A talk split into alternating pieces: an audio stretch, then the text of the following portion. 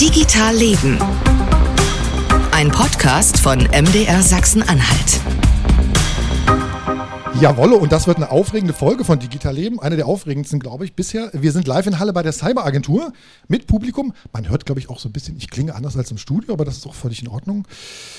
Und ich klinge nicht nur anders, ich bin auch irgendwie selber zu Gast heute bei Digital Leben. Äh, ich muss, glaube ich, ein paar Fragen beantworten. Deswegen habe ich äh, Katja dabei, Katja Luniak. Hallo, Katja, die Kollegin. Sehr schön. Marcel hat ähm, unseren nagelneuen Podcast, der am Donnerstag erschienen ist, ähm, quasi im Alleingang, mehr oder weniger, ähm, gemacht. Und ähm, der dreht sich um die erste Cyberkatastrophe in Deutschland, in Anhalt-Bitterfeld, vor fast genau zwei Jahren. Und weil er den gemacht hat, kann er sich natürlich selber keine Fragen stellen. Und da habe ich gesagt, okay, ich bin mal nett und opfere meinen Freitagabend und komme mit. Dürft ihr alle Fragen stellen, genau. Hast du nicht getraut, den Titel zu sagen, ne? Der Titel des, des you are fucked. Ich sagte Ihnen, das ist überhaupt kein Problem. Der Titel des Podcasts ist You Are Fucked, Deutschlands erste Cyberkatastrophe. Ich musste gestern ein paar Mal erklären, warum, warum das Ding You Are Fucked heißt, ne? Aber es wird ja, wenn man den Podcast hört, wird es ja klar. Ja, ist trotzdem unflätig. Ja. Ich sag's jetzt hier einmal. Also You Are Fucked heißt das Ding, weil die erste Nachricht der äh, Hacker in Anna Bitterfeld, die, die auf dem System hinterlassen hatten, You Are Fucked hieß. Landkreis Anna Bitterfeld, You Are Fucked. Und dann haben wir gesagt, das ist doch ein fantastischer Titel, wo man super Leute mitkriegt, glaube ich. Und wir haben ja Leute, wir haben ganz tolle Leute hier. Genau, wir haben äh, mehrere. Wir haben, wie gesagt, wir sitzen hier und schwitzen und ich weiß nicht, wie es bei äh, Valentina Kerst ist, ob die, es auch so warm ist da. Ähm, nicht so. Genau, die Valentina Kerst. Ich mir ein bisschen bequem gemacht. Das ist schön. Also, Äh, Unbequem ist hier aber auch nicht. Ähm, das ist Valentina Kerst, sie ist ähm, oder ist ehemalige Staatssekretärin, unter anderem für digitale Gesellschaft im Wirtschaftsministerium Ministerium von Thüringen. Und sie hat ein Buch geschrieben, und zwar Der schleichende Blackout. Und sie ist zugeschaltet per Video. Ja, das sieht nämlich- man ja. Ja, ja, wir sehen das, aber das, das hört man ja nicht. Und dann ist da Professor Thomas Leich aus von der Hochschule Harz. Äh, und äh, Thomas, du kommst auch im Podcast You Are Fuck, Deutschlands erste Cyberkatastrophe vor. Denn du warst quasi nur der erste Helfer, der sozusagen extern da vor Ort aufgeschlagen ist. Und dein Forschungsschwerpunkt ist tatsächlich sowas wie IT-Sicherheit. Ja, IT-Sicherheit am Rande, aber das am Leben halten von Systemen. Eigentlich manchmal, wenn ich komme, äh, ist es eigentlich schon zu spät gewesen. Äh, eigentlich nach dem, äh, was da ist. Wenn eine IT-Sicherheit richtig funktioniert hätte, dann wäre ich arbeitslos hinterher. Also, ähm, Das weil wird das aber nicht äh, passieren. Ja, also wie gesagt, und wenn es gut läuft, planen wir im Vornherein schon, was passieren würde, wenn Ja, nicht so viel verraten Ja, ja. schon, nicht so viel verraten. Da wollen wir noch drüber reden. Genau. Und dann ist hier noch ähm, Professor Katja Andresen, hier vom Hausherrn, von der Cyberagentur, hier in Halle. Ähm, sie leitet die Abteilung Sichere Gesellschaft. Und das hat ja auch unmittelbar mit solchen Angriffen auf die Gesellschaft, in dem Fall auf einen Landkreis zu tun. Und ähm, ist noch nicht so lange, die Abteilung ist Leiterin, aber schon voll am Arbeiten. Ja, absolut. Einen guten Abend in die Runde. Ähm, ich leite die Abteilung seit Oktober letzten Jahres. Und wir gucken uns das Ganze natürlich immer aus der Forschungsperspektive an. Also wir stellen Fragen ähm, in die Zukunft gerichtet. Also wie kann Verwaltungshandeln zum Beispiel äh, sicher gestaltet werden? Und nicht nur bei der Verwaltung.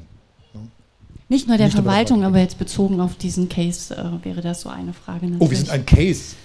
In gewisser Nee, Weise, Anhalt ja. Bitterfeld ist der Case. Ich, ich, ich befürchte einer von ganz vielen. Das befürchte ich auch. Ähm, und äh, apropos Fragen, wir haben auch Publikum, auch Sie dürfen, nein, wir haben uns auf den Du geeinigt gerade. Ihr dürft Fragen stellen, sobald ihr sozusagen was wissen wollt. Also, Podcast, habt ihr die Zettel zum Abonnieren, da klickt da drauf, das ist ein QR-Code, dann kann man sozusagen Abos äh, vergeben und, und, und was, so Sternchen, was man halt so macht äh, bei, bei äh, Podcasts. Und äh, dann, nein, ich würde mal noch, Thomas, du warst schon mal bei Gast zu, mir, zu Gast bei mir hier in der Digital Leben. Wir haben so eine Regel, erinnerst du dich noch dran? Es gibt so ein Wort, was wir nicht sagen. Das heißt Digitalisierung. Das darf jetzt nur ich sagen, das dürft ihr jetzt bitte nicht mehr sagen. Und äh, Valentina, du auch nicht. Ja? äh, das macht mich nervös. Ja, das mich soll, das, da, genau dafür ist die Regel gedacht. Was passiert, wenn man Digitalisierung sagt? Dann unterbreche ich. Dann kann der Gedanke leider nicht zu Ende geführt werden. Okay, ich dachte so 5 Euro ins Phrasenschwein. Das hat man mal, das war am Ende zu kompliziert, da hatte ich lauter Okay. Geld. Das, das viel zu viel verdient dabei. So, sollen wir mal über Anna Bitterfeld reden? Thomas, du, du bist sozusagen der Erste da gewesen. Ne? Anna Bitterfeld, vor zwei Jahren ging es los, heute genau vor zwei, gestern vor zwei Jahren sozusagen ist es aufgefallen. Vorgestern vor zwei Jahren waren die mindestens schon drin und haben angefangen, die Daten zu verschlüsseln. In Köthen, äh, Bitterfeld, Zerbst und den 18 anderen Standorten, die es da gibt. Ähm, hast du ein Fazit? Was ist so dein Learning? Also mein Fazit, mein Learning war, es gibt Sachen, die konnte man sich gar nicht vorstellen. Also das war sicherlich eine der Sachen, also man kann sich schon als ITler ziemlich viel vorstellen und man hat schon ziemlich viel gesehen. Aber in der Dimension hätte ich es mir auch nicht vorstellen können. Und wenn ich das in der Vorlesung erzählt hätte, ohne Anhalt Bitterfeld, hätten die gesagt, na, der fantasiert mal wieder. Ähm, und äh, sowas gibt es ja nicht wirklich. Das ist ja eine öffentliche Verwaltung, das passiert da nicht. Valentina Kerst äh, in Bonn, ne? wenn ich es richtig im Kopf habe. Genau. Richtig. Ähm, du warst damals tatsächlich Staatssekretärin in Thüringen, Digitalstaatssekretärin. Ähm, erinnerst du dich, wie du von Anna Bitterfeld, also wie du das damals wahrgenommen hast? War das so, oh Gott, ja, es war Sommer, was man halt so in der Zeitung liest? Oder hat das was mit dir gemacht? Ja, es war sicherlich Sommer und äh, keiner hat damit gerechnet, äh, dass so etwas um die Ecke kommt. Und am Ende des Tages würde ich da auch zustimmen. Es hat keiner tatsächlich für möglich gehalten, dass das äh, Thema aufkommen kann. Und ganz besonders, es hat ja ein großes mediales Echo erhalten. Und äh, das war schon sehr außergewöhnlich. Normalerweise sind die Themen ähm, eher unter dem Teppich gekehrt worden. Man wollte das gar nicht kommunizieren. Aber plötzlich war Anhalt Bitterfeld so bekannt und so ähm, im, in aller Munde, das ist tatsächlich schon etwas Besonderes gewesen. Das hat natürlich auch für jeden, der in der Verwaltung tätig war, ein besonderes ähm, Augenmerk nochmal drauf geschoben. Äh, und wir haben natürlich auch die Kollegen in Anhalt Bitterfeld nicht beneidet und waren auch sehr froh, dass äh, wir nicht äh, betroffen waren äh, am Ende des Tages. Genau. genau, das wollte ich hören. Und habt ihr dann sozusagen mal äh, rausgegeben, zu sagen, Leute, guckt mal genau hin, was ihr da habt oder nicht habt? Ja, ja, wie das überall so ist. Man wird natürlich sehr schnell ähm, aktiv und ähm, alle sind natürlich mit ihren Rechenzentren dann wieder äh, in, in, Kontakt getreten mit allen IT-Leuten ähm, und haben sich gefragt, ist bei uns auch was äh, aufgeploppt, kann was aufploppen? Und man denkt am Ende des Tages, in den nächsten zehn Minuten kommt der Anruf und sagt, okay, dann hat es jetzt ähm, äh, Gotha getroffen oder ähm, Altenburg ähm, oder Nordhausen, ähm, die sind die nächsten dran, weil man weiß ja am Ende des Tages nicht, ist das eine Aktion, die sich verbreitet, die äh, wirklich ganz Deutschland, jede Stadt nacheinander betrifft, oder sind, sind, es jetzt die einzigen, wo wir mal hingucken können und ähm, ja, und wie gesagt, uns, äh, äh, ein bisschen zurücklehnen können. Aber eigentlich war das über mehrere Wochen ein, ein immer wieder, oh je, es könnte was passieren. Also dieser Status ist schon aufgetreten. Und man darf ja nicht vergessen, wir hatten ja auch Corona und alles. Also wir waren ja alle eh schon so ähm, auf, mit, mit den Radaren, mit den Satelliten so äh, auf Neuigkeiten gepolt. Also das brauchte wirklich keiner zu der Zeit. Chapeau ähm, an die Kollegen, die das dann doch so tapfer gemeistert haben. Und mal ganz ehrlich, wie nachhaltig war das? Also man ist dann so für ein paar Wochen in einer Schockstarre oder denkt, oh, jetzt können was kommen. Wann ist es abgeflaut? Ja, ich glaube, da sind wir Menschen halt auch Menschen. Ähm, das Thema taucht dann irgendwann auch nicht mehr wirklich auf. Ja, das äh, ebbt dann so ab und ähm, ich würde jetzt auch behaupten, ja, das könnte mal passieren, aber dass da jetzt wirklich wieder der, der Radar nach oben gefahren ist, also der ist natürlich immer irgendwie da, aber in keinster Weise vergleichbar. Also von daher, ja, äh, man, man lehnt sich wieder zurück und denkt sich, es funktioniert doch alles. Ja, und das ist vielleicht auch der Punkt, den wir heute Abend mal besprechen sollten, ob das wirklich so der clevere Weg ist. Genau, darum sind wir ja auch hier unter anderem bei der Cyberagentur, weil hier wird geforscht und da hoffen wir mal, dass das ein bisschen nachhaltiger ist und länger anhält. Ähm, Katja, warum können wir denn Hoffnung haben, dass sowas vielleicht nicht mehr vorkommt? Oder können wir das überhaupt? Kannst du uns Hoffnung geben? Immer, immer. Ähm, aber ich denke, das ist ein Teil des Spiels, äh, wo wir drin sind. Also wir müssen immer gucken, wie die Gefährdungslage ist. Ähm, das ist quasi auch die Awareness, die häufig gefragt wird, nach der häufig verlangt wird auch. Und auf der anderen Seite ähm, Lessons learned, also Prevention, Detection, Notfallpläne. Ähm, das ist so das kleine ABC, was ähm, jetzt ähm, quasi auch gelebt werden muss. In der Cyberagentur per se denken wir 10, 15 Jahre äh, in, in, im Bereich der Grundlagenforschung, was nochmal ein Schritt weiter ist. Also ähm, da stellen wir uns quasi dem Wettbewerb in einem größeren Rahmen, ähm, was passieren könnte an, in Bezug auf äh, Cybercrime, Cyberschäden zum Beispiel und versuchen da auch Antworten zu finden. Und dass wir das tun, ähm, dass es sowas wie die Cyberagentur gibt, das stimmt mich optimistisch. Das wäre die Hoffnung sozusagen. Genau. Ah, okay. Das, äh, ja, nehme ich mit. Meine These mal, so was, was ich sozusagen aus Anna Bitterfeld so mitgenommen habe, ne? Hm, könnt, ihr, könnt ihr gleich sozusagen darauf reagieren, ja? Ich sag mal so, wenn, wenn, wenn Anna Bitterfeld oder wir irgendeine Behörde, wenn Anna Bitterfeld sozusagen weiß, ich als Behörde weiß, was sind meine Prozesse, was passiert da, wie mache ich die vernünftig digital, dann bin ich besser geschützt. These A, also das ist so die These. Zum einen bin ich besser geschützt.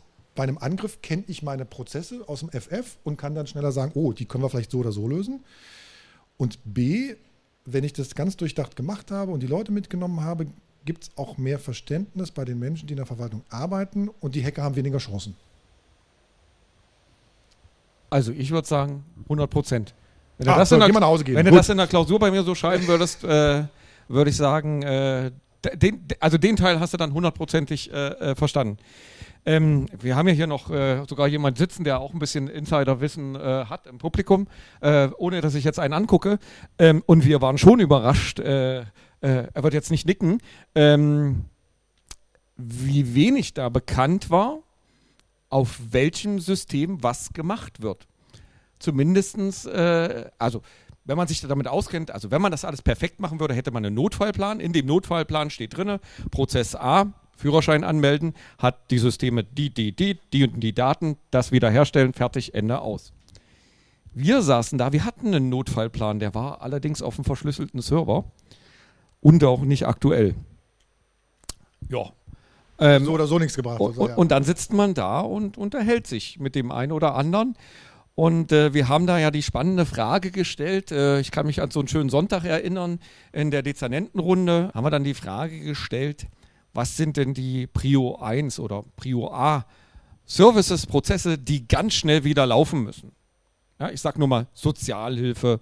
Ja, das sind ja wirklich Leute, die das brauchen. Unterhaltsvorschuss, Schüler, BAföG und sowas. Ne? Beantragung Kita-Platz. Genau. Ähm, ja, das sind alles Gehälter, ne? aber auch so eine Diskussion äh, gewesen.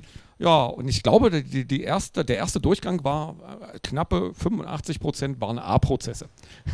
also alles war wichtig. Alles war wichtig, äh, auch, äh, ich sage jetzt mal die Hundesteuer oder sowas. Ähm, ja, und das ist natürlich eher das Unglückliche, wenn man äh, tatsächlich in so einem Fall drinne ist, macht man das einfach nicht da in der Zeit, weil äh, jeder ist kopflos, äh, sondern man sollte das vorher machen. Und wie du schon gesagt hast, wer seine Prozesse kennt, wer weiß, wie viel IT da dran hängt, der könnte diese Frage relativ schnell beantworten. Ja? Dann wären wir vielleicht schneller gewesen. Ich würde es mal ergänzen und zwar geht es, denke ich, um mehr als darum, die Geschäftsprozesse in der virtuellen Welt abzubilden. Vorbildlich. Yes. Ähm, sondern ähm, auch darum, sie, sie zu überdenken. Also ähm, im Sinne auch von Best Practices. Das heißt, ähm, nicht nur das, was man vorher manuell gemacht hat, äh, zu übertragen in eine virtuelle Welt, sondern schon zu gucken, äh, wie kann man sich auch von der IT-Architektur besser aufstellen. Und Oder da vielleicht vermisse ich dabei auf, wir brauchen bestimmtes Ding ja gar nicht mehr. Zum Beispiel irgendwelche Kontrollprozesse oder Medienbrüche, denn genau.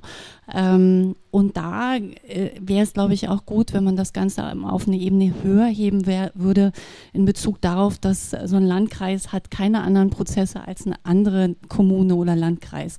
Also dieser alle für einen oder einer für alle Ansatz, Eva, der sollte, denke ich, da auch äh, stärker gelebt werden, sodass man voneinander profitieren kann. Ein anderer Punkt ist der, dass äh, wenn, äh, wenn wir von Behörden reden, müssen wir natürlich auch unterscheiden, Bundesbehörde oder nicht Bundesbehörde. Und äh, Land gibt es auch noch zwischendrin. Aber Ja, man kann es auch, also so, auch ja, genau so machen. oder Genau. Bundesbehörde und der Rest. Genau, weil die haben natürlich noch das Schutzschild irgendwie BSI, weil hier war ja das BSI dabei, obwohl die letztlich gar nicht zuständig waren, haben ihr Zert äh, hingeschickt und äh, an sich ist, äh, ist das ja eher eine Aufgabe, die sie für den Bund wahrnehmen würden. Ja, da, da tease ich mal auf die Folge 4. Genau. da wird da- das nochmal ein großes Thema. Die kennst du noch gar nicht, Katja. nee, die, die kennen nur ich. ich habe alle, ah, du hast gelesen, du alle hast gelesen. Entschuldigung, du hast gelesen, du hast gelesen. Schön, du hast Da gelesen. habe ich viel Zeit mit Da geht es ums. BSI. Ähm, nein, aber was ich übrigens gelernt habe, das ist das, was man, glaube ich, übersetzen kann, was, äh, was du gerade gesagt hast. Ein- Das habe ich von dir gelernt. Ein scheiß analoger Prozess, wenn ich den einfach nur ins Digitale übersetze, dann wird es halt ein scheiß digitaler Prozess. Und genau das ist, glaube ich, der Punkt. Ne? So kannst du es schlicht und einfach übersetzen. Genau, der stammt aber Danke nicht von dafür. dir, auch wenn du von aber mir gut, gelernt dass ich das mir jetzt gemerkt habe.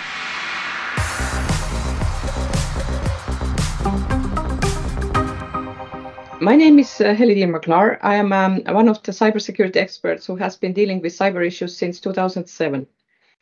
Uh, as you might uh, remember, to, in 2007, Estonia, which is uh, my home country, uh, was um, experiencing uh, first large-scale cyber attacks against the entire nation.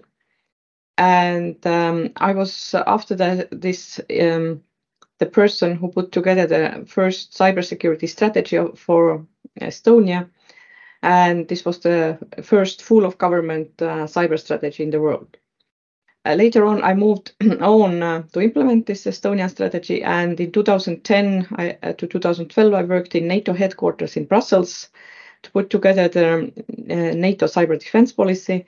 And from 2012 to 2018, I worked in the European Union, where I set up the cyber um, uh, team at the European External Action Service, and I also uh, initiated um, uh, preparation of the first European Union cyber strategy, and the second and the third, and uh, and then um, in 2018 to 2021, I was serving as the Estonian cyber ambassador, where we mainstreamed cyber issues in the United Nations Security Council, uh, because Estonia was elected member of the Security Council at that time. And uh, since 2022, I am now working at the um, European School of Management and Technology in Berlin as the director of the Digital Society Institute. And so I am setting up the training courses and um, academic opportunities for younger generations on cyber issues. Hilly, can you? I, I just snapped 2007, right? Where you said Estonia suffered um, attacks. Can you just describe how these attacks affected the country? Yeah. Uh, first of all, the attacks in cyberspace reflected the actual physical um, uh, activities on the ground here in Tallinn.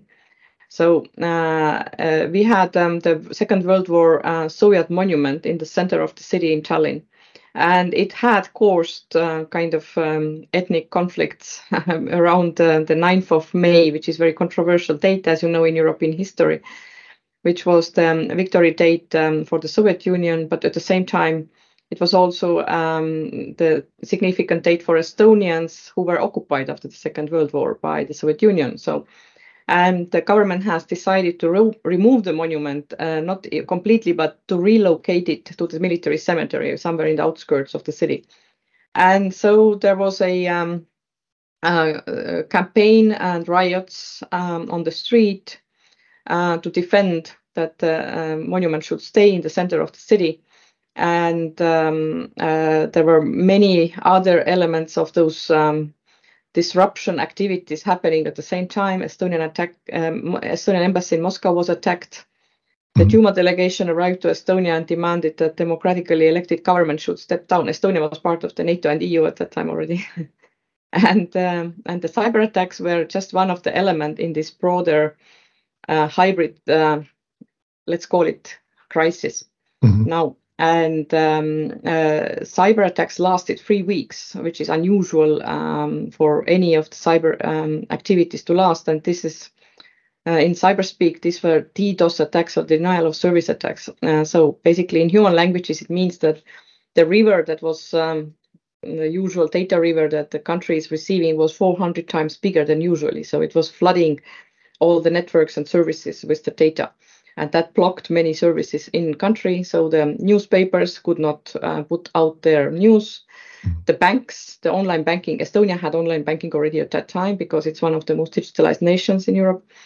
Um, so the online banks didn't work and some other government services didn't work. However, the critical infrastructure, electricity, uh, everything else, transport was working. So the attacks were only against the internet services, not against the entire functioning of the uh, civilian critical infrastructure. Because if you attack the crit- critical infrastructure in peacetime, you can invoke um, armed conflict. So it's according to international law prohibited, and um, so it was done just below the threshold of the armed conflict. Basically, their everyday lives were disrupted.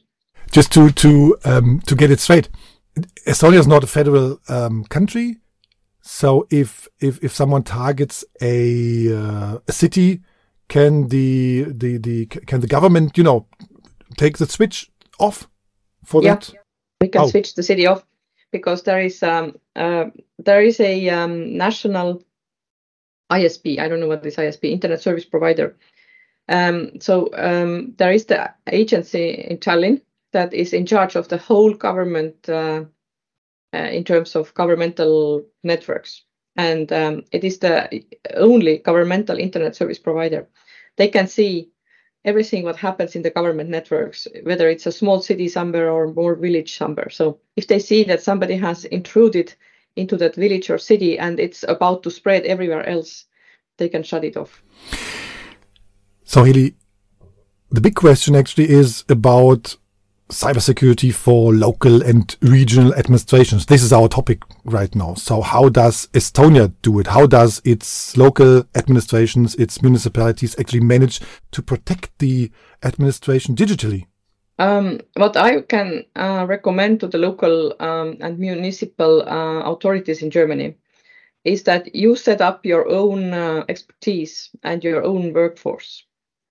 How you do it, there are many elements and different ways to do it. It can be that you have the good cyber team on your payroll and you just uh, have some sort of um, local, um, uh, we call it CERT, which is the Computer Emergency Response Team. Or or you have um, something under the local police or somewhere in your local government you have the cyber experts who can monitor the networks or in your uh, uh, vicinity the second way to do it is to have public private partnership with the private sector because no one has so many people at the local level that you can afford uh, you know best hackers type of people. So um, and I think what uh, actually has been saving in Estonia ever since 2007 is the very close public-private partnership that uh, uh, consists of um, uh, both uh, public sector efforts and also private sector um, kind of cooperation, information sharing, and private sector also expertise, um, if necessary, to defend countries' cyberspace. What I learned in, in my research on Landkreis Anna Bitterfeld is that you have to be prepared for any kind of cyber attack. And to be prepared means to be, you know, to, to, to be able to act after an attack. What, what, what kind of preparations do you recommend?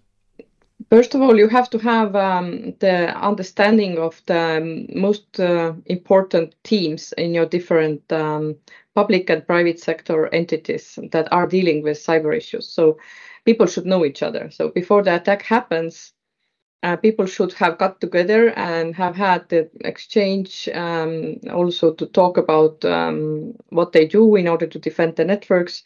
Because when the crisis hits you, then it's good if you know the people already and you don't have to spend time of getting know somebody in your um, you know the uh, next door neighbor um, sort of.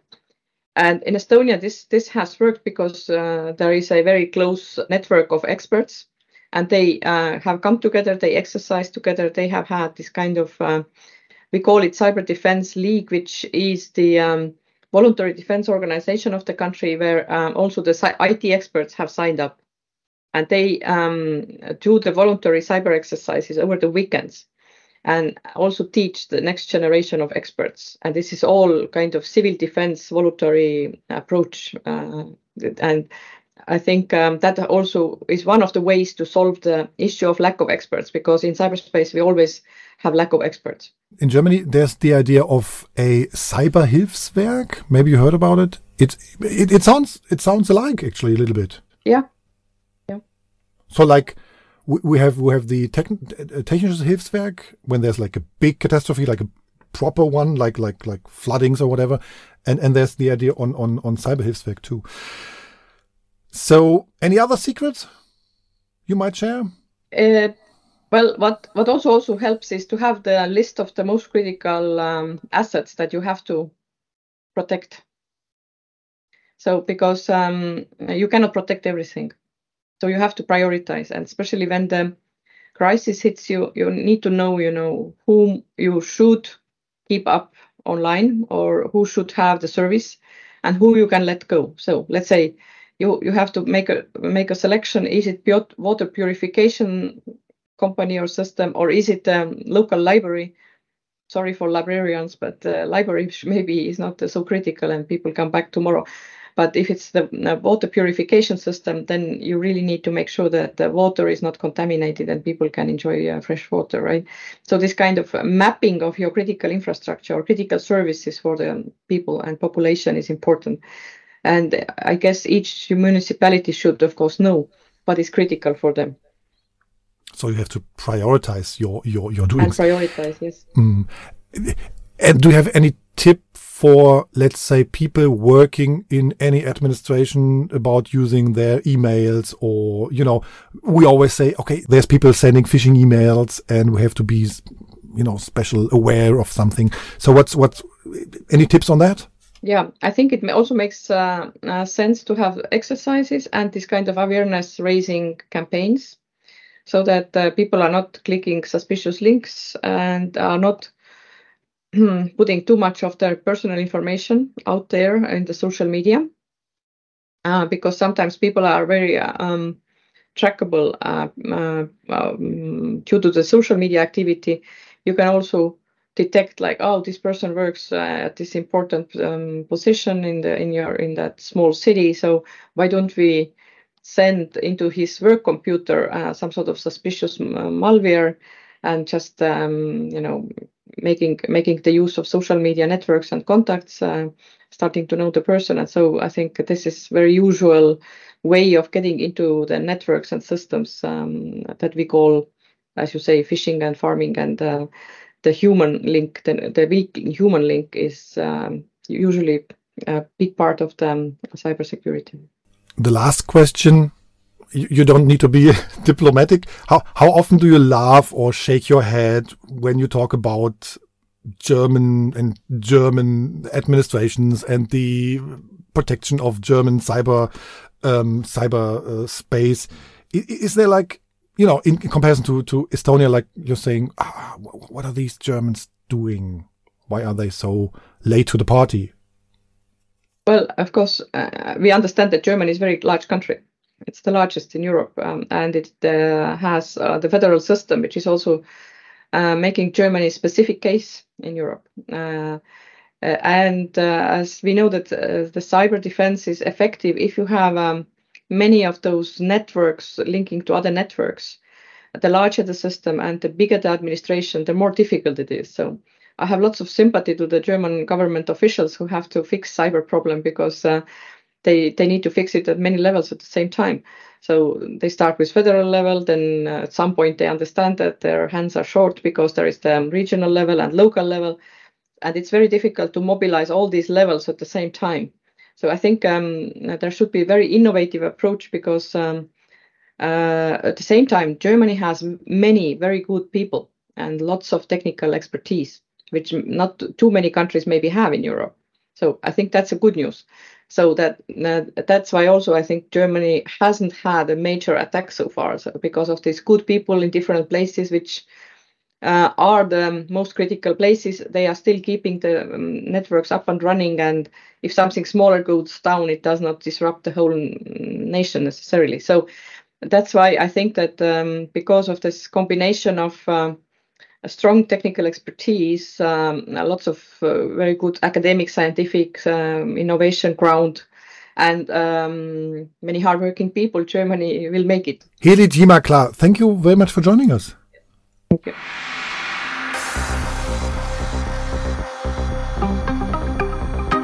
So, jetzt habt ihr auch gesehen, warum ich Podcast mache und nicht Fernsehen. Das ist ja nicht zu ertragen da, oder? Dieses Gezappel. Ähm, was, Thomas, hast du, also was, was mich total erstaunt hat, ist, dass sie sagt, es gibt sozusagen auf der regionalen Ebene ganz enge, also man kennt sich. Ich habe gerade mal nachgeschaut. Estland hat 1,2 Millionen Einwohner. In Sachsen-Anhalt sind wir 2 Millionen. Also brauchen wir sowas auch? Ist das eigentlich sozusagen was, diese Ver Vernetzung mit Menschen, die einfach, ne, so Menschen wie du, Menschen, die in IT-Abteilungen arbeiten, die dann im Zweifelsfall in der Verwaltung helfen?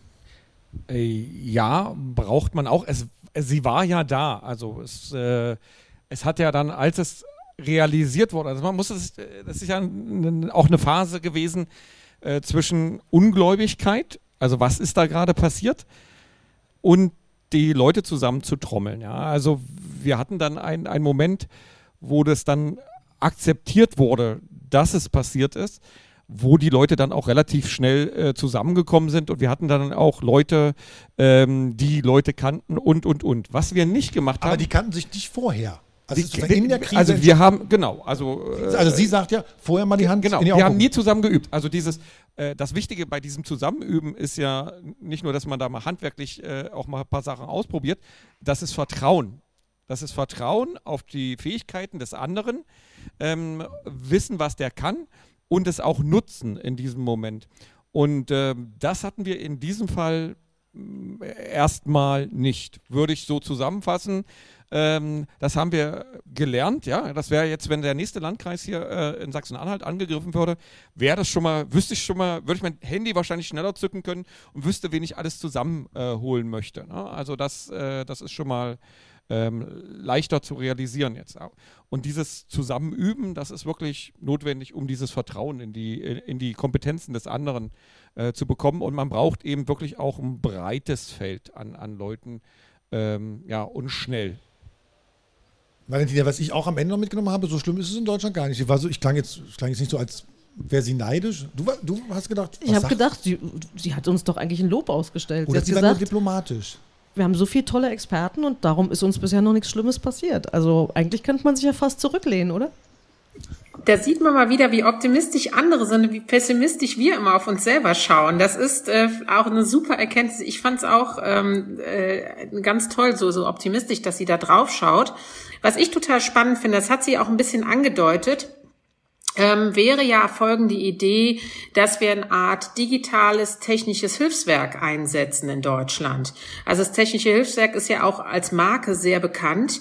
Wenn wir das noch mit digitalen Experten, mit dieser Vernetzung, wie sie das ja auch gesagt hat, über die unterschiedlichen Ebenen äh, machen würden, ähm, dann glaube ich, wäre das auch eine sehr, sehr starke Marke, die auch ganz viele mal zusammenbringt, die jetzt äh, spontan zusammengekommen sind oder aufgrund von Fällen aber die auch durchaus dann ja gefördert werden können, wo ja auch der Staat, wer auch immer welche Ebene das ist, ob das der, der Bund ist oder die Länder oder die Kommunen zusammenarbeiten, aber dann, dass man weiß, es gibt so eine Art Einsatzteam, was jederzeit zur Verfügung steht und ähm, dann eben eingreift und dass es nicht mehr nur auf den, auf, das, auf den Zufall beruht. Und ich glaube, das ist dann ein bisschen das, was auch genannt wurde, das ist diese Prävention, diese Bucketlist, die man dann haben muss, wenn was passiert, wen rufe ich als erstes an.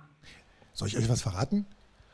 Das Technische Hilfswerk, hat mir jemand noch erzählt, hat sich das Papier vom, von der AG Kritis, das ist ein Zusammenschluss von Menschen, die sich damit auseinanderkennen, äh, mal äh, ganz genau auseinandergenommen, hat mit denen gesprochen, mit dieser AG Kritis, die so ein Cyberhilfswerk einrichten wollen. Und was macht das Technische Hilfswerk jetzt? Hat Geld bekommen und macht eine Machbarkeitsstudie. Also wir sind auf dem Weg. Ist ja auch gut immer. Aber richtig glücklich macht mich das trotzdem nicht. Aber am Ende könnte doch rauskommen, dass, ich habe die ganze Zeit im Kopf, Katastrophenschutzübungen gibt es für die Feuerwehr, für die Bahn, für Flugzeugabstürze, was nicht alles immer mal geübt wird. Das klingt doch aber so, dass das am Ende auch für den Cyberspace rauskommen könnte. Und das ist ja das, was wir brauchen, oder? Vielleicht bin ich nur ungeduldig. Wir haben 2023 und der Hackerangriff auf Arnold Bitterfeld war vor Tiki-Taka-Tick zwei Jahren. Also ich, bin ich da ungeduldig oder sind wir einfach brauchen wir noch mehr davon. Na, der Spruch der gilt nach wie vor, dass es keine Frage ist, ob es eine Institution erwischt, sondern eher wann es eine Institution erwischt. Und deshalb sollte man sich entsprechend auch vorbereiten. Ähm, und das, was hier im Interview klar wurde, was auch eben nochmal gesagt wurde, ist, dass äh, das professionelle Management von solchen ähm, ja, von solchen Vorfällen nicht nur darin besteht, auf Cyberabwehr zu setzen, sondern auch tatsächlich äh, zu investieren in ja, organisatorische Maßnahmen, in, sie hat gesagt, Public-Private Partnerships, also in die Partnerschaften. Also in dem Sinne ist umfasst Vorbereitung auch das Durchdenken, was wäre, wenn, ähm, über auch Backup-Strategien hinaus, ähm, Priorisierung von Prozessen, Roll-on-Konzepten und so weiter und so fort. Und erst dann hat man seine Hausaufgaben gemacht an der Stelle. Aber geht das zu langsam? Das ist also, ja das, was du... Geht das, Entschuldigung, ja. geht das total ja. zu langsam. Ich war heute, äh, Anfang, Mitte der Woche auch noch auf einer Diskussionsrunde in der Stadtbibliothek in Magdeburg. Da war der, der, war der Staatssekretär der CIO ähm, von Sachsen-Anhalt dabei, der Bernd Schlömer von der FDP im Digitalministerium. Der sagte, ja, es wird unter den Bundesländern würde diskutiert werden, dass es so eine Art Cyberkatastrophen-Trainings-Range irgendwie geben würde. Ne? So, Valentina, jetzt aber du mal. Du warst Staatssekretärin. Und jetzt schreibst du Bücher. Da, mhm.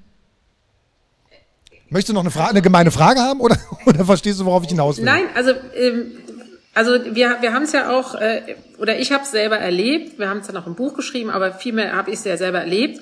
Wir haben in dem Bereich Digitalisierung, ich weiß, äh, politisch einfach noch nicht die Strukturen äh, geschaffen, die politischen Strukturen geschaffen. Es ist immer noch eine Art ähm, Zusammenschluss von Leuten, die de facto erst seit fünf Jahren in den Ämtern sind. Bernd Schlömer ist ja auch einer äh, den, der, der Neuen sozusagen. Ähm, das gab es vorher ja alles noch gar nicht. Als Länder agieren wir alle unterschiedlich, die Kommunen agieren alle unterschiedlich und der Bund weiß eben halt manchmal auch nicht so genau, wohin es geht, weil es auch nicht die Befugnisse hat, weil die kommunale Selbstverwaltung wichtig ist und so soll es ja auch sein. Aber was wir dringend brauchen, ist der Appell am Ende des Tages, wir brauchen eine politische Ebene, die sich einig ist, wohin wollen wir eigentlich in Deutschland. Und da hat Estland natürlich auch nochmal einen Vorteil, die haben natürlich eine andere digitale Architektur. Wenn wir gucken, wie viel unterschiedliche Services auf welchen unterschiedlichen Ebenen äh, das bei uns eigentlich hier alles integriert ist, dann ähm, ist es auch, dann wird es auch schwierig sein, Cyberangriffe äh, abzuwehren oder eben halt schnell einzugreifen. Weil wenn ich mir vorstelle, was Bernd Schlümer ja super vorschlägt, ähm, es wird eine Liste geben, in der dann zigtausende unterschiedliche ähm, äh, Architekturen dann mal äh, geschrieben worden sind oder runtergeschrieben worden sind und jedes äh, technische Hilfswerk oder jedes Team, was sich dann da versucht einzuarbeiten, wenn ein Cyberangriff da ist, die können nicht auf die gleiche Architektur zurückgreifen, weil die immer unterschiedlich ist. Und das ist, da sind wir in Deutschland leider so verliebt in unsere eigenen tolle, tollen Ideen, und ähm, da, da muss viel mehr Einheitlichkeit rein, damit wir ent, dann am Ende des Tages auch gut äh, eingreifen können. Was passiert auch, wenn die Kollegin aus Estland das natürlich viel optimistischer äh, erzählt hat? Ist der Föderalismus sozusagen im Cyberraum ein Hinderungsgrund? Ihr seid äh, Wissenschaftler, ich weiß, aber. Also, was man mal sagen muss, Föderalismus, es beneiden uns viele Länder weltweit auch darum. Und das ist auch eine Frage. Ne? Ähm, wir hatten ja jetzt vor kurzem diesen Angriff auf dieses Rechenzentrum mehrerer Krankenkassen. Jetzt muss man sagen, ich sage jetzt, wir, wir haben alles zusammen ein zentrales Bundesrechenzentrum, wo auch die Kommunen und alle drin sind. Ja? Das allein stellt ein Clusterrisiko dar, was ich nicht tragen würde. Ja? Die Architektur des Internets ist eigentlich Föderalismus. Ne? Ich stimme zu, dass wir ein bisschen einheitlicher werden müssen. Ich sehe aber aus kommunaler Ebene ist das nicht so einfach. Und das Zweite, ich kann bei diesem Cyber-Hilfswerk oder wie auch immer, vielleicht trennt man sich davon, dass das so eine ähnliche Struktur wird wie äh, das technische Hilfswerk selber weil ich will mir nicht vorstellen, dass mein Name irgendwo oder ein paar Experten da irgendwo drinnen stehen als Ansprechpartner. Dann, äh, also könnte ich mir ja gleich ein Kreuz aufs, äh, auf, das, äh, auf die Stirn äh, machen. Ja, das heißt, ich bin du dann schon für die bösen Buben, für die, die bösen Buben äh, identifiziert als jemand, den man auch gezielt angreift, um ihn im Zweifelsfall auszunocken, was das angeht. Das heißt, ich bin mir sicher, dass im Hintergrund Sachen schon laufen, die in die richtige Richtung laufen, die vielleicht nicht ganz so publik gemacht werden. Und ähm, das ist, glaube ich, das sollte man vielleicht auch als Gesellschaft versuchen zu akzeptieren. Und man sollte jetzt nicht sagen oder darauf warten, dass da mal irgendwann so eine Expertenliste kommt. Dieses Zusammenüben, das hoffe ich schon. Das wird dann aber hoffentlich auch ohne die Presse sein, was euch jetzt natürlich hier äh, nicht. Äh, schade. Funktioniert, finde ich super. Ja. Muss ich ähm, dabei sein. Ich wäre trotzdem gern dabei. Ja, äh, das, da, da gibt es sicherlich auch We Mittel und Wege, wie man das machen kann, aber äh, man muss dann auch natürlich aufpassen, dass es äh, im geschützten Raum passiert. Ne? Das ist was anderes, äh, ein technisches Hilfswerk, äh, wo man die Leute dann auszeichnet und wie auch immer und so. Ich, wie gesagt, ich möchte mir das nicht vorstellen, dass ich auf irgendeiner Liste mit, und ich habe hier nur ein bisschen Erfahrung dabei, ne, auf der Liste draufstehe, äh, klappe früh morgens meinen Rechner auf und weiß dann, aha, es ist wahrscheinlich ein Angriff hier laufen, weil ich bin auch einer der Betroffenen. Ja. Wir haben die Föderalismusdebatte ja sehr häufig, äh, wenn es darum geht, dass wir mehr Tempo fordern bei der Verwaltungsdigitalisierung. Ähm, ich würde aber noch einen anderen Aspekt reinbringen, weil ich manchmal denke, es, es, es wäre hilfreich, sich einfach mal am, ich sag mal, am Bürger, am Nutzer und seinen Bedürfnissen zu orientieren und äh, dann hier zu gucken, was will der Mensch äh, in der Verwaltung beantragen, welchen Service benötigt er hier. Und ähm, da habe ich den Eindruck, dass häufig äh, da in der, ja, in, in, in der Föderalismusdebatte zu viel über Details und äh, Architekturen digital, also äh, geredet geredet wird. Fast hätte ich das Wort gesagt. Ich habe gemerkt. Ich habe es kommen sehen. ich habe die Zügel nochmal gehalten.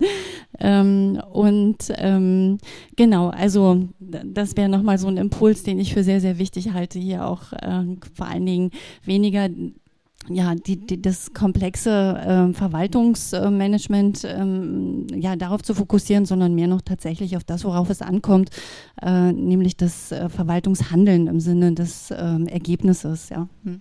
Was mir noch einfällt, ist, beim Föderalismus reden natürlich auch sehr viele mit. Das sehr ist vielleicht viele, der kleine viele. Nachteil. Aber wir lassen jetzt auch immer mitreden. Ich wollte gerade sagen, hier ja. wollen wir das oh, ja. Du, du, und bist darum, Profi, du bist Profi. Und darum jetzt eine Frage aus dem Publikum. Ja, vielen Dank. Ich möchte das Thema Föderalismus äh, gern mal aufgreifen und ähm, nach meiner Wahrnehmung äh, machen wir ja Digitalisierung, ich darf das Wort sagen, Warum? in Deutschland, weil ich nicht auf dem Podium sitze.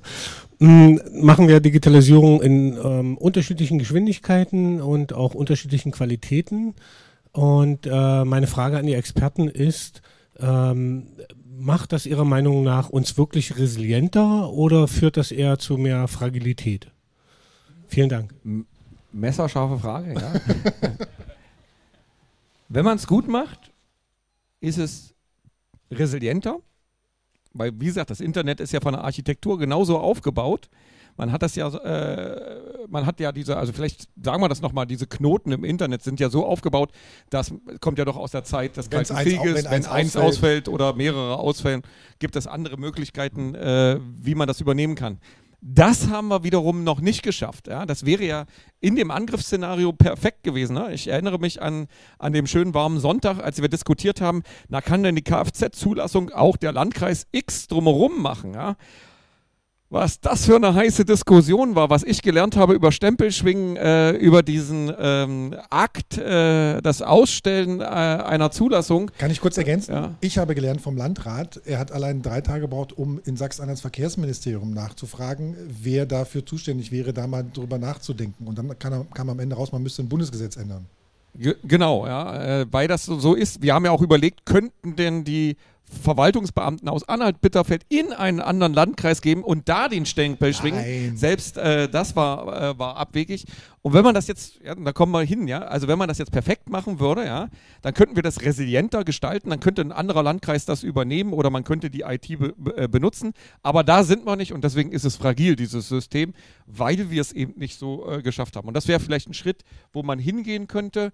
Standardisierung, ähm, ich, ich glaube ja äh, auch an Standardisierung, ähm, aber ich habe den Glauben verloren bei unseren äh, Kommunen, ja, weil da sind gewählte Volksvertreter, die, ich sage jetzt mal, also wenn man da auf der kommunalen Ebene ist, ja, den Kindergarten haben, die Kita, äh, den Abwasserverband und, und, und.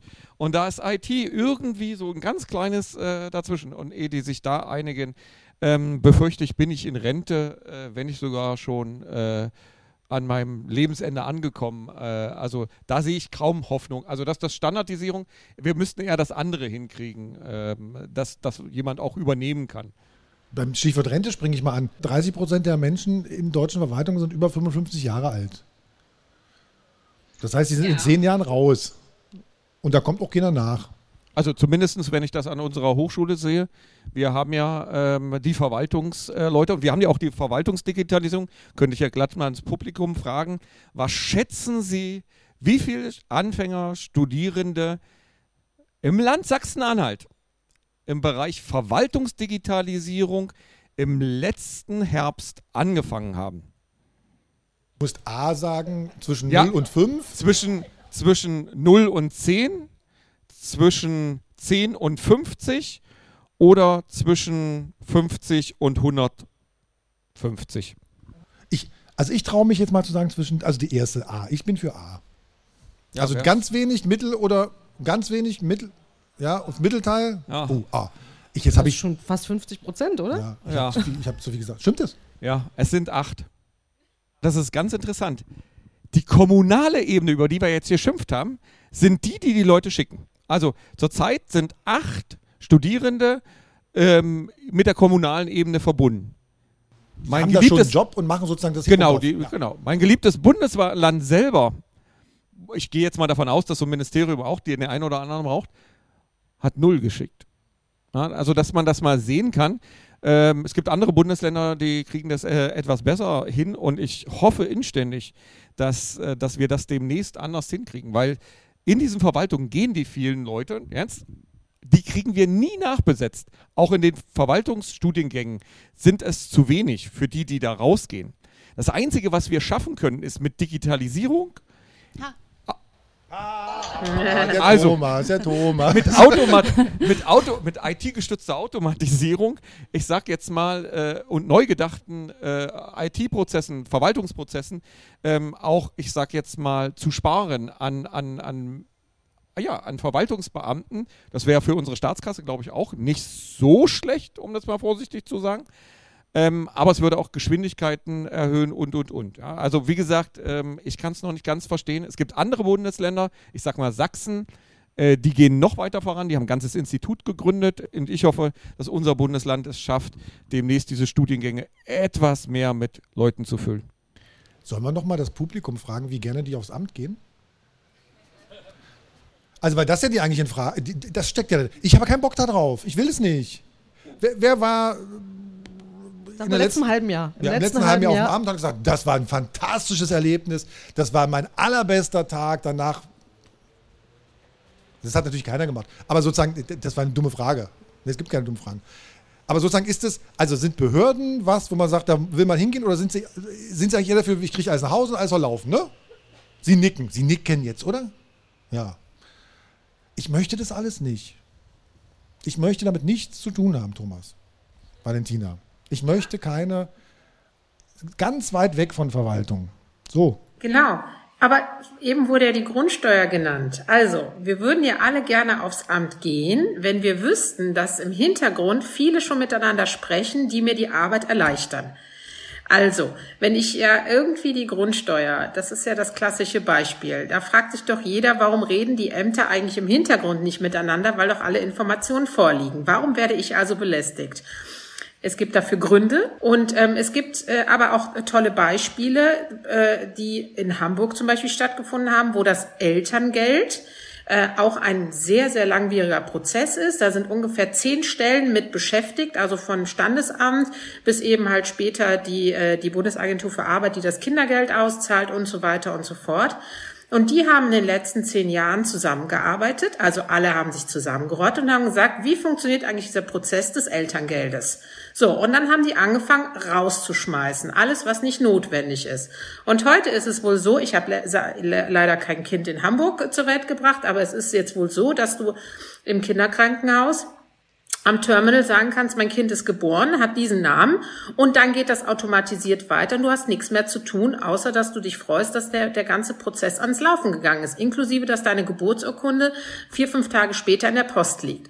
So, und das ist doch der Punkt, wo die Leute dann sagen würden, ja, ich gehe wieder gerne zur Behörde, weil die genau das machen, was ich eigentlich von allen anderen da draußen erwarte, nämlich, dass sie miteinander gut zusammenarbeiten, um allen die Prozesse zu erleichtern. Elterngeld, ne, da hat mir, ich habe jetzt leider, ich überlegt die ganze Zeit, wer mir das erzählt hat. Eine Geschichte, Elterngeld, irgendwie äh, digitaler Antrag online, Formular ausfüllen und ist am Ende dann gescheitert, dass es eine einheitliche Lösung war an Bundesländern, weil man sich darüber gestritten hat, ob sozusagen das Feld oben Anschrift oder Adresse Ja. heißen soll. Ja. So, das stimmt, ne? Ja, Das hast geht doch nicht. Ja, genau. Und das möchte ich noch mal kurz sagen, was, was Thomas noch mal kurz so ein bisschen so angedeutet hat. Mir geht es nicht um Zentralismus, dass eine Stelle alles macht und, und alles zur Verfügung stellt.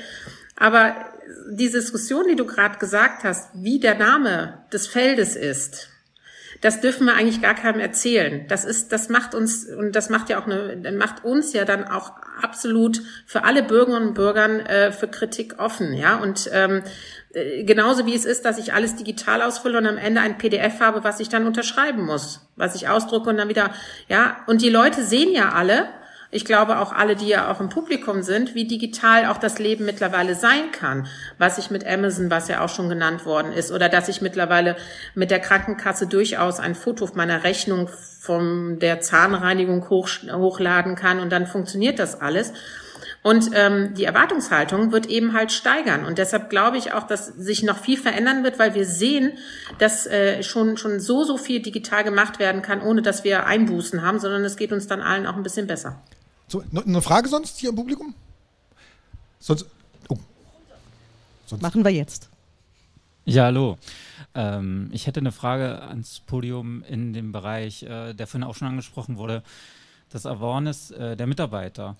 Welche ähm, Ansätze gibt es da, die jetzt vielleicht auch im Landkreis, der da betroffen war, umgesetzt worden sind und äh, was kann man da vielleicht mitnehmen, auch für die eigene IT in äh, Wirtschaftsunternehmen? Das würde mich mal interessieren.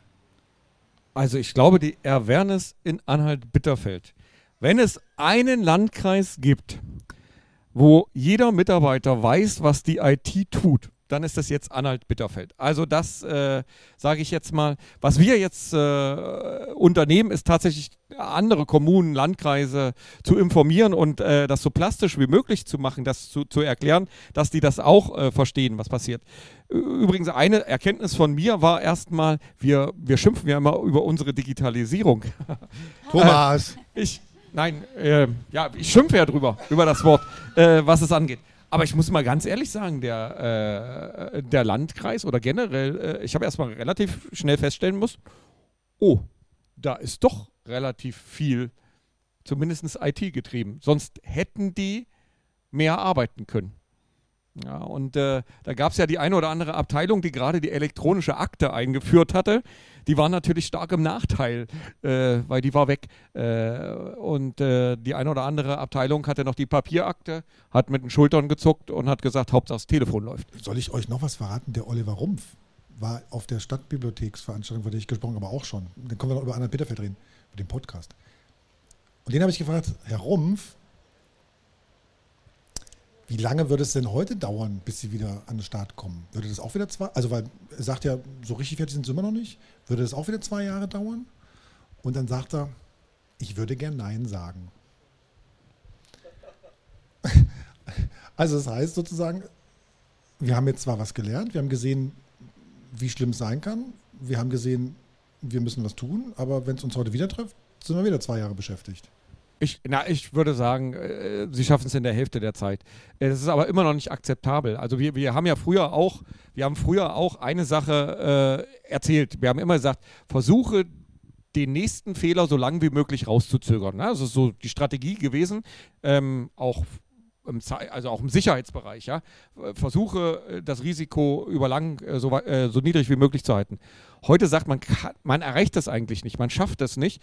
Man versucht jetzt die Zeit zum, zum Wiederherstellen ja, zu minimieren. Und es gibt durchaus Unternehmen, äh, die haben die, die, die, ja, das Ziel, das innerhalb von zehn Minuten, dass sowas ähnliches in der Größendimension wie Anhalt-Bitterfeld, wenn das in einem Unternehmen passiert, zehn Minuten dauert und dann ist das Ganze, arbeitet das Ganze wieder. Ne? Und es gibt kritische Infrastrukturen, ich sag mal im Strombereich, ähm, äh, würde ich mir das wünschen, dass es auch so ist und die arbeiten daran auch. Und man kann es durchaus schaffen, es kostet Geld. Ja, das müssen wir uns sagen. Und Anhalt Bitterfeld war das sehr plastisch für mich gewesen. Ähm, ich habe ja äh, ein paar Tage vorher eine Schultoilette in dem Landkreis besucht und Du hast eine Schultoilette eine? Schultoilette äh, dort besucht. War das eine Dienstreise? Nein, es war Oder keine eine dringende Reise? Das war, das war ein Geschäft, was ich da erledigt eine Geschäftsreise. habe. Genau. habe die Schultoilette dort gesehen und den erbärmlichen Zustand. Und jetzt stelle ich mir die Frage als Steuerzahler, ja, es gibt jetzt, äh, ich sage ja, Next Generation Firewall, wo ich mit vielleicht was verhindern kann, und diese Schultoilette. Und ich bin heute noch der Meinung, dass die Schultoilette ein berechtigtes Interesse hat. Ne? Das muss man jetzt nur mal sagen. Das ist auch eben ein Problem, was wir haben zurzeit. Hm, Wir sind nicht Bayern, um es mal vorsichtig zu formulieren. Und vielleicht war das auch ein Grund, warum der erste Vorfall bei uns war und nicht in Bayern. Gab auch einen Landkreis in Rheinland-Pfalz. Gab es auch, genau. Und auch bei privaten Unternehmen und so weiter werden ja, haben da verschiedene. Jetzt sind wir nämlich wieder in Anhalt-Bitterfeld und das ist schön, da können wir auf den ähm, Podcast jetzt nochmal zu sprechen kommen und ein bisschen Eigenwerbung machen. Interessant ist, ich habe was gelernt auch, also ich habe viel gelernt, wir haben viel über den Podcast, Podcast unterhalten, ich habe die ganzen Skripte gelesen und ich habe gelernt unter anderem von dir den Spruch, den du ganz oft gesagt hast, ähm, den du auch gelernt hast. Was wäre, wenn ich morgen deinen Computer aus dem Fenster, der ist von Thomas Und rate Leich. mal, von wem ich ihn hab. Nein, Ja. Wunderbar, Ja, oh, oh, ein wunderbarer Satz. Das ist auch ein klassischer aus, aus dem IT-Bereich. Ja. Lass den Katja erst zu Ende sprechen. Genau. Äh, was, wenn, wer, wenn ich den Computer aus dem Fenster schmeiße, deinen Laptop, ähm, wann bist du dann wieder arbeitsfähig? Und ähm, das hat bei dir zum Glück keiner gemacht, weil ich habe dich noch nie so viel mit dem Laptop rumlaufen sehen in den letzten Monaten. Ja. ähm, so viel fluchen hören, so viel ähm, so nervös sei, sein, dich so nervös rumlaufen sehen, ähm, bevor dieser Podcast halt an den Start gegangen ist. Ähm, das war ein ganz schön aufwendiges Projekt. Also ich glaube, der Thomas Leich kann es auch be bestätigen. Der hat ja da auch eine große Rolle mitgespielt. ganz früh schon miteinander gesprochen. ganz im früh schon. Das wollte ich fragen. Ja. Das, das ganze Ding ist jetzt zwei Jahre her. Ich glaube, so lange hast du auch dran gearbeitet, oder fast? Nee, ich war tatsächlich im Urlaub, als es passiert ist. Ich habe da vorher nie dran gearbeitet und dann haben wir irgendwann gesagt, Mensch, eigentlich, wir müssten aber was zu machen, weil da stecken noch so viele Geschichten drin und da, da, da, da passiert so ganz viel. Und da hast du noch zu mir gesagt, lass uns das zum Einjährigen machen. Ja, genau. Hm, dudum. Äh, Und dann ist jetzt das Zweijährige geworden und drüber geredet haben wir seit letztem Sommer sozusagen mal intensiver und wir haben, glaube ich, im Oktober uns getroffen und seitdem habe ich dann irgendwie, ich glaube, ich hatte irgendwie Dutzende Menschen, mit denen ich gesprochen habe. 22 waren es dann ausführlich in Interviews und daraus ist dann das Ding geworden, was jetzt irgendwie sechs Folgen wird und das war sehr aufwendig. Und es ist immer noch, sehr noch also wir Das sind ist noch, noch im Doing. Wir sind es ist noch Doing. im Doing, genau, ist noch in der Produktion. Ähm, es ist chronologisch aufgebaut, was ich persönlich sehr schön finde. Also ich ähm, kann wirklich jedem nur die erste Folge ans Herz legen. Ähm, ist sehr spannend zuzuhören, macht auch wirklich Spaß. Ähm, tolle Protagonisten auch drin, unter anderem, du hast ja schon erwähnt, diejenigen, die als erstes damit in Berührung gekommen sind. War das von vornherein so geplant, das chronologisch aufzubauen? Bist du auch so die alle abgefahren? Was war so die größte, die größte Hat sich so ein bisschen angeboten, Ja. ne? dass man sagt, irgendwie, was ist passiert, was ist dann passiert und so. Und es ist, also sozusagen, die Dramatik kam ja schon allein dadurch, dass man festgestellt hat, oh, wir sind am Dienstag. Dann hat man am Mittwoch versucht, die Backups zu suchen, die dann irgendwie auch nicht richtig da waren. Dann hat man am Donnerstag nochmal geguckt, oh, was machen wir denn eigentlich? Wir müssten mal jemanden anrufen, Klingeling in Heiratsberge beim Thomas. Ähm, und dann also, es, also die, Lage eskaliert immer mehr. Das ist, also da braucht man eigentlich gar nicht eine Dramaturgie sich ausdenken, weil die Lage eskaliert immer mehr sozusagen. Ne? Und dann, babum, der Katastrophenfall. Und damit kriegt das natürlich so eine riesige Aufmerksamkeit. Ne? Und nächste Eskalationsstufe, es kommt eine Firma, die sagt, wir helfen euch. Und dann stellt man fest, oh, die ist furchtbar teuer. Und nach neun Tagen ist das Geld alle, alle was wir dafür vorgesehen haben. Und was macht eine Firma, wenn das Geld alle ist? Stellst Arbeiten ein. Die zieht Leine, die haut, die geht wieder ab. Also es sind so schöne, aber das ist schön, ich finde das also nicht schön, das klingt jetzt so, so viel sanft, wie ich das sage. Das ist ja eigentlich ganz dramatisch und man kann, eigentlich kann man immer sagen, das ist, man kann auch sozusagen den IT-Leuten vor Ort immer gar nicht die Schuld geben, finde ich. Das ist so, eine, so, ein, so, das ist so ein Strukturproblem, was wir haben und was man an diesem Fall super aufdröseln kann. Ne? Und deswegen fanden wir das auch spannend einfach. Das ist es auf jeden Fall. Nun haben wir aber, als die Katastrophe vor zwei Jahren passierte, im MDR, Fernsehen, Hörfunk, äh, online berichtet ohne Ende. Natürlich haben wir das begleitet ganz lange. Hat dich trotzdem noch was überrascht dann bei der Recherche für den Podcast? Hat dich irgendwas noch umgehauen, du gesagt hast, das, das hätte ich so nicht gedacht? Ja, bestimmt. Also mir war tatsächlich diese Nummer mit dem Bundesamt für Sicherheit in der Informationstechnik, was du gesagt hast, Katja, dass die nicht zuständig sind. Da dachte ich immer, krass, wer denn eigentlich dann? Ja, niemand. So wirklich. Jeder für sich selbst auf kommunaler Ebene ist zuständig für die IT-Sicherheit. Am Ende der Hauptverwaltungsbeamte, der gewählte Oberbürgermeister oder der Landrat. Ähm, und mich hat noch, ich verrate das jetzt nicht, was mich noch überrascht hat. Das kommt alles Warum im Podcast. nicht? Also, Angedeutet. mich hat auch überrascht, sozusagen, wie das BSI am Ende dann auf die Situation geguckt hat. Gar nicht so sehr äh, IT-technisch, sondern organisatorisch. Da haben wir so einen Bericht bekommen. Folge 4. Ähm, und wir haben am Ende, hat es mich auch so ein bisschen überrascht, wer, wer guckt denn nun genauer hin? Es gibt eine Bundeseinrichtung, das Cyberabwehrzentrum, das hat sich auch mal mit der kommunalen IT-Sicherheit beschäftigt und befasst Anfang des Jahres, hat ein Papier verfasst. Habe ich das Bundesinnenministerium gefragt, sag mal, gibt es dieses Papier? Ja, das gibt's. Kann man das mal sehen? Nee, kann man nicht sehen, ist Verschlusssache. Okay, kriegen es da wenigstens die Kommunen zu sehen? Nee, weil wir sind der Bund und nicht für Kommunen zuständig. Ich weiß nicht, ob, das ob ich das eine Überraschung nennen dürfte. Das ist sozusagen, das ist, das ist Überraschung. Ich, ja. Stell es einfach nochmal dar, was du schon ja. vermutet hast, wahrscheinlich. Ja, das kann sein. Wie gesagt, ich kann es nur jedem ans Herz legen. Es ist wirklich spannend, spannend erzählt. Ähm, und? Nee, ich habe noch was, weil, weil der. Herr im Publikum ja gerade nach Awareness fragte. Ne? Stimmt. Wir haben ja noch ein anderes Gespräch geführt und das passte so super.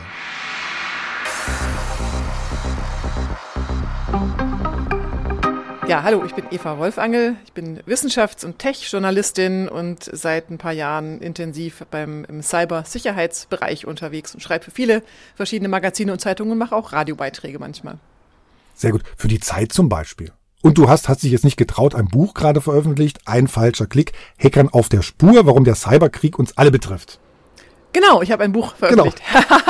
ja, vielen Dank. Ja, Eigenwerbung, da, äh, da bin ich immer ein bisschen äh, zögerlich, aber Ja. vielen Dank, dass du die Werbung für mich machst. Ja, genau, äh, ein Sehr Buch gern. für die allgemeine Öffentlichkeit über Cybersecurity mit vielen spannenden Reportagen. Genau, und hast auch Hacker getroffen. Wir reden ja so ein bisschen jetzt hier gerade drüber, wie wir aus diesem, aus diesem Modus rauskommen. Oh Gott, oh Gott, oh Gott, wir sind unter Stress und wir müssen irgendwie gucken, wie wir irgendwie cybersicher werden und wir müssen Leute schulen und sowas. Und da habe ich dich neulich auf der Republika gehört und du hast was gesagt, sozusagen Leute zu schulen, so wie wir das bisher machen, ist totaler Quatsch. Kannst du da mal ausholen?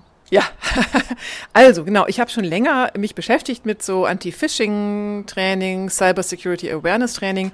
Was es ja ganz oft gibt, ist so Test-Phishing-E-Mails, die verschickt werden von Arbeitgebern an ihre MitarbeiterInnen. Und die Hoffnung ist, dann fallen die rein und dann lernen die was draus. Und da ähm, habe ich mit verschiedenen Fachleuten gesprochen, die allesamt, also sobald sie aus der Psychologie, Hirnforschung kommen, eben gesagt haben, nee, so lernen wir nicht, wir lernen nicht aus Misserfolg, sondern was wir daraus lernen ist, okay, ich kann es offenbar nicht.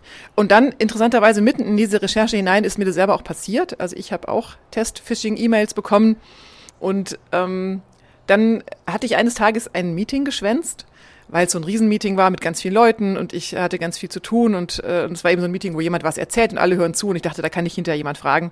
Merkt ja keiner, wenn ich da nicht bin.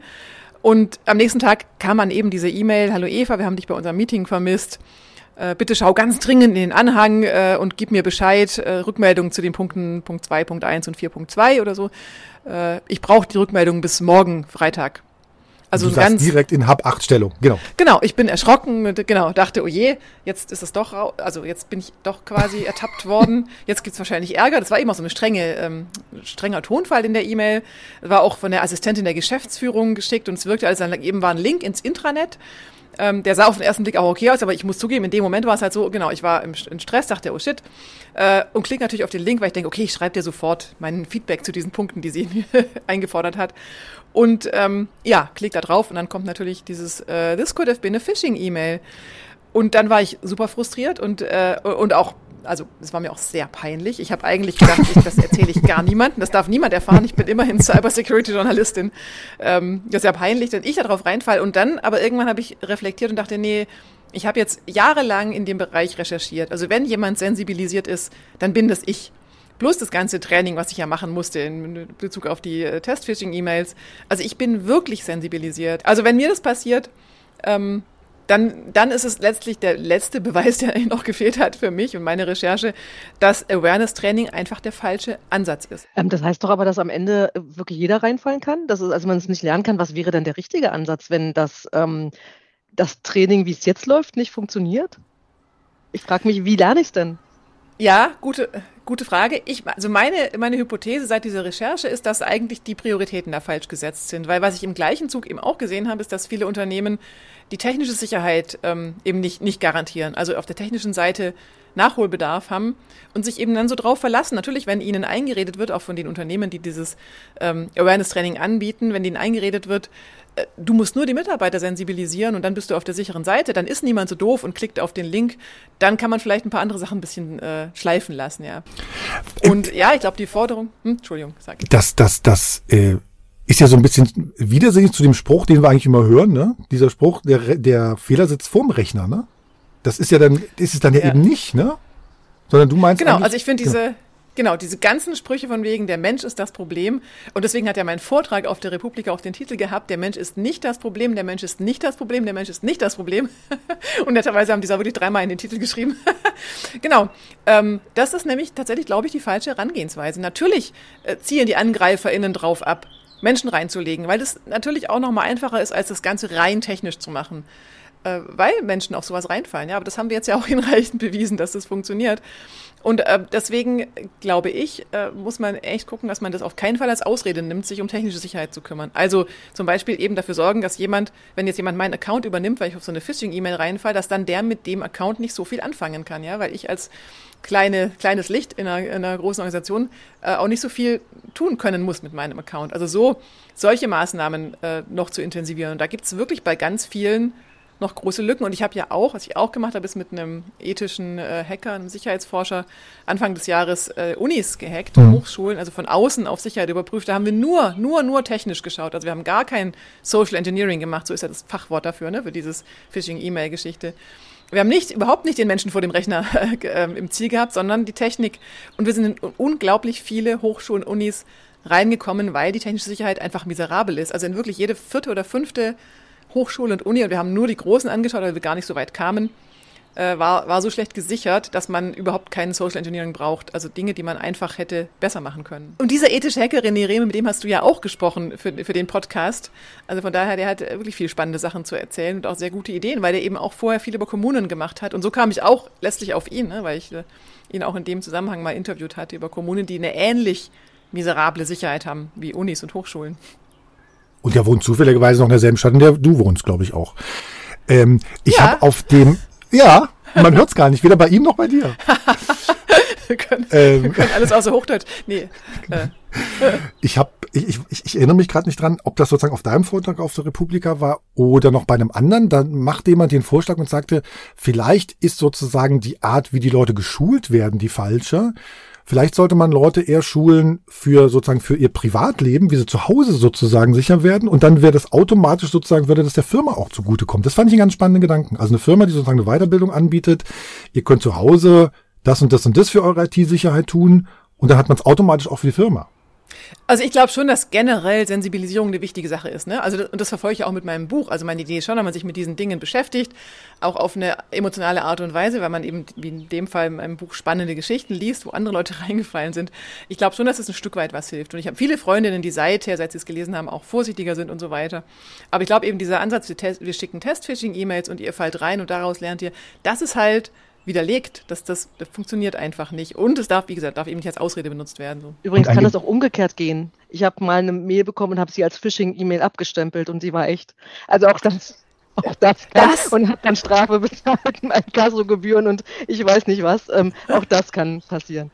Und das ist übrigens was, und das passt ja noch gut dazu, was äh, die Forscherinnen beobachtet haben, die ich interviewt habe zu dem Thema. Also zum Beispiel Angela Sasse von der äh, Ruhr-Uni Bochum, die ganz viel dazu recherchiert, eben so als aus der arbeitswissenschaftlichen Perspektive, hat eben gesagt, die Reaktion von den meisten Menschen ist eben, also sie fallen auf so eine Test-Phishing-E-Mail rein, so wie ich, entweder zu sagen, okay, ich kann es offenbar nicht, ich öffne einfach keine E-Mail mehr oder ich beantworte keine mehr. Das ist natürlich, wie du jetzt auch gesagt hast, ähm, negativ, auch für den Arbeitgeber im Zweifel. Äh, und die andere Hälfte sagt, okay, ich kann es offenbar nicht, ich schicke einfach jede einzelne E-Mail an die IT-Abteilung, die sollen das überprüfen. Und das führt dann dazu, dass die IT-Abteilungen völlig überfordert sind. Also auch das führt in eine Sackgasse. Und so weit denkt man aber oft nicht oder denken eben diese Anbieter von diesen äh, Trainings nicht und auch dann offenbar die Unternehmen nicht, die diese Trainings buchen, weil sie halt glauben, damit sind sie dann fein raus.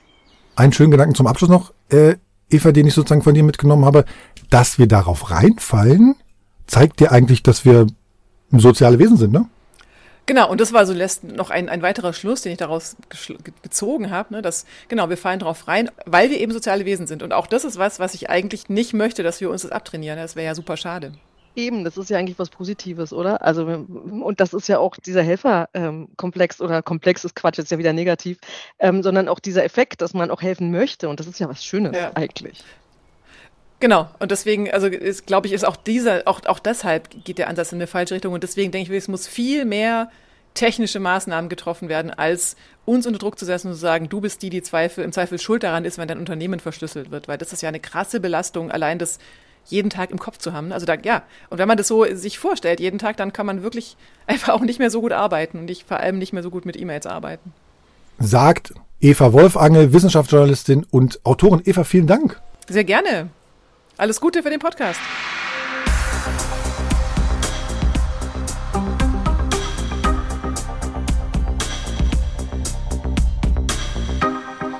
Fand ich überzeugend jetzt. Er hat mich nicht überzeugt. Sagen, also Thomas muss ich noch ist mal nicht sagen. überzeugt. Er hat ein ich ganz bin, gutes ich, ich Argument. bin nicht überzeugt. Äh, das ist nur der erste Schritt. Der zweite Schritt ist eigentlich, wenn ich wirklich Mitarbeiter habe, die aware sind, die sind eben nicht peinlich berührt, weil sie drauf gedrückt haben, sondern die wissen, jetzt muss ich Bescheid sagen bei den IT-Lern und dann sperren die das Konto in diesem Moment. Und das muss man erreichen. Das ist für mich die Awareness, dass der Mitarbeiter mitdenkt und weiß, das könnte jetzt was gewesen sein, was meinem Unternehmen schadet. Und dann eben nicht wie der Buhmann dasteht, ne, äh, sondern es wird gesagt in dem Moment, jetzt habe ich drauf gedrückt, jetzt sage ich sofort Bescheid. Ich würde mich dagegen positionieren.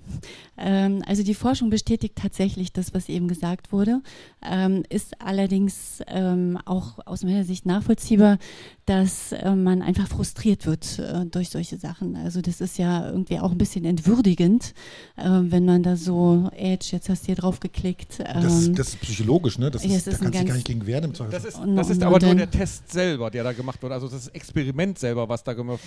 Es wird ja die, das, das, was, was darüber besprochen wird, ist das reine Experiment. Man muss ein Experiment machen, um das äh, rauszufinden, diese Stufe. Wenn ich Awareness-Training mache, dann passiert es zu diesen oder passiert ein Fehler und der Mitarbeiter denkt mit und weiß, jetzt muss ich Bescheid sagen. Was ich nicht machen kann, Experimente an denen. Das äh, übrigens Darum, sollte sich in der Forschung, genau. dafür gibt es Ethikstudien mm, und sowas, mm, das sollte man nicht machen. Mm. Das sollte man auch nicht mit der, mit der Masse machen. Mhm, also da muss man trennen zwischen Experiment, mhm. ja, wo das ist, und äh, der Realität. Also in der Realität würde ich das so auch nicht machen, sondern würde eben die Awareness schaffen. Und das habe ich übrigens äh, gesehen. Genau, habe ich jetzt gesehen. In, in, das wird zum Glück in Behörden gemacht. Hm. Also, also, dass die Experimente am lebenden Objekt äh, da jetzt nicht wirklich erfolgreich sind, das äh, scheint mir tatsächlich in der Forschung belegt. Aber das, was äh, du an der Stelle sagst, ist ja, dass man eigentlich jeden einzelnen abholen muss. Und da wären wir dann eigentlich auch dabei, dass wir, ich sage es jetzt mal ein bisschen akademisch, wir haben es hier mit soziotechnischen Systemen zu tun. Also da sitzt ein Mensch davor mit unterschiedlichen Fähigkeiten, Kompetenzen und eigentlich will der nichts von IT-Sicherheit wissen. Ähm, aber wir müssen den natürlich in irgendeiner Form ähm, ja, darauf vorbereiten, warnen und auch so ausstatten, dass er entsprechend ähm, nicht drauf reinfällt auf, äh, ja, auf irgendwelche Phishing-Mails beispielsweise. Er fällt rein. Wenn er nicht trainiert ist. Nee, er fällt rein. Ich will nochmal sagen, der Mensch fällt rein. Was wir ihm nehmen müssen, ist die Angst, dass er sagt, dass er auf, äh, reingefallen ist. Ja, kann man das mit Awareness Training, so wie sie bisher laufen, genau. erreichen? Ne, mit dem, so dem nicht. Training so nicht. nicht. So meinte die Eva das auch. So meinte die Eva das. Ich glaube, wo wir jetzt sind wieder, da waren wir vorhin schon mal ganz kurz, bei Vertrauen. Weil im Zweifel, ich kann es auch von uns sagen tatsächlich, beim MDR kenne ich meinen ITler gar nicht. Und ich kriege in Hamburg oder so. Genau, und ich kriege eine Mail und da heißt es, wir testen das jetzt, da können so Phishing-E-Mails kommen, dann kriege ich diese Mails und dann schreibe ich irgendwem oder rufe irgendwen an, dass ich so ein Ding bekommen habe und aufgemacht habe aus Versehen, den ich im Zweifel überhaupt nicht kenne. Und dann ist es mir peinlich. Und wir hatten vorhin genau dieses Thema, man muss sich kennen und man muss vorher Kontakte knüpfen. Ähm, und ich glaube, das ist so die Lösung. Ne? Also, oh Gott, ja, die Lösung. Nein, ich, das ist also zumindest, wenn man, wenn man möchte, dass Leute sich an einen wenden. So sieht eine moderne IT aus. Da ist die IT in den Gruppen drin. Also das heißt, in deiner Gruppe ist ein ITler mit dabei, der weiß, was du tust ne? und kann dir deine, also weiß ja dadurch, dass er ständig bei dir ist, was du tust, wie er das verbessern kann und du hast ein Vertrauen zu ihm geschaffen. Deswegen trennt man eigentlich in vielen Bereichen und wenn man, wir hatten ja schon mal Amazon genannt, die machen das, die machen das sehr stark. Die trennen nicht mehr groß zwischen IT-Abteilung und den Business, sagt man so, äh, so schön. Ja? Und wie, wie du schon sagst, so weiter der wegsitzt, ne? vielleicht noch bei der EU oder irgendwo, ne? umso weniger Vertrauen hast du, umso weniger Chance hast du, dass du den kennst. Und da ist wieder auch unser Föderalismus gut und deswegen ist vielleicht auch der Teil, warum es bei unseren Kommunen noch nicht so geknallt hat, wie es knallen könnte.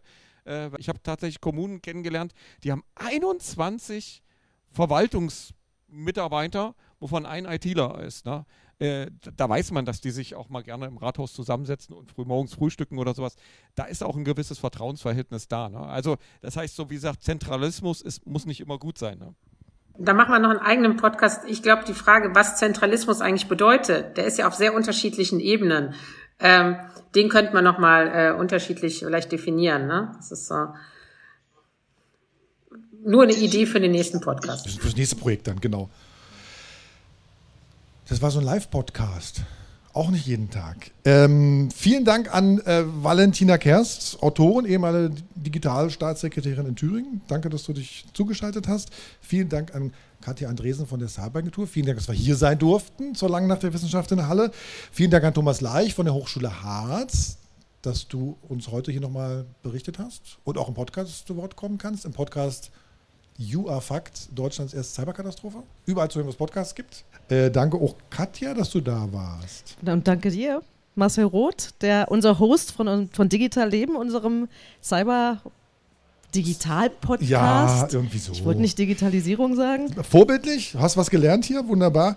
Äh, und wie immer zum Ende Fragen, Ideen, Kritik für alle, die uns zuhören. digitalleben.mdr.de. Mehr Kontaktmöglichkeiten immer in den Shownotes. Dankeschön, Abend, tschüss. Digital Leben. Ein Podcast von MDR Sachsen-Anhalt.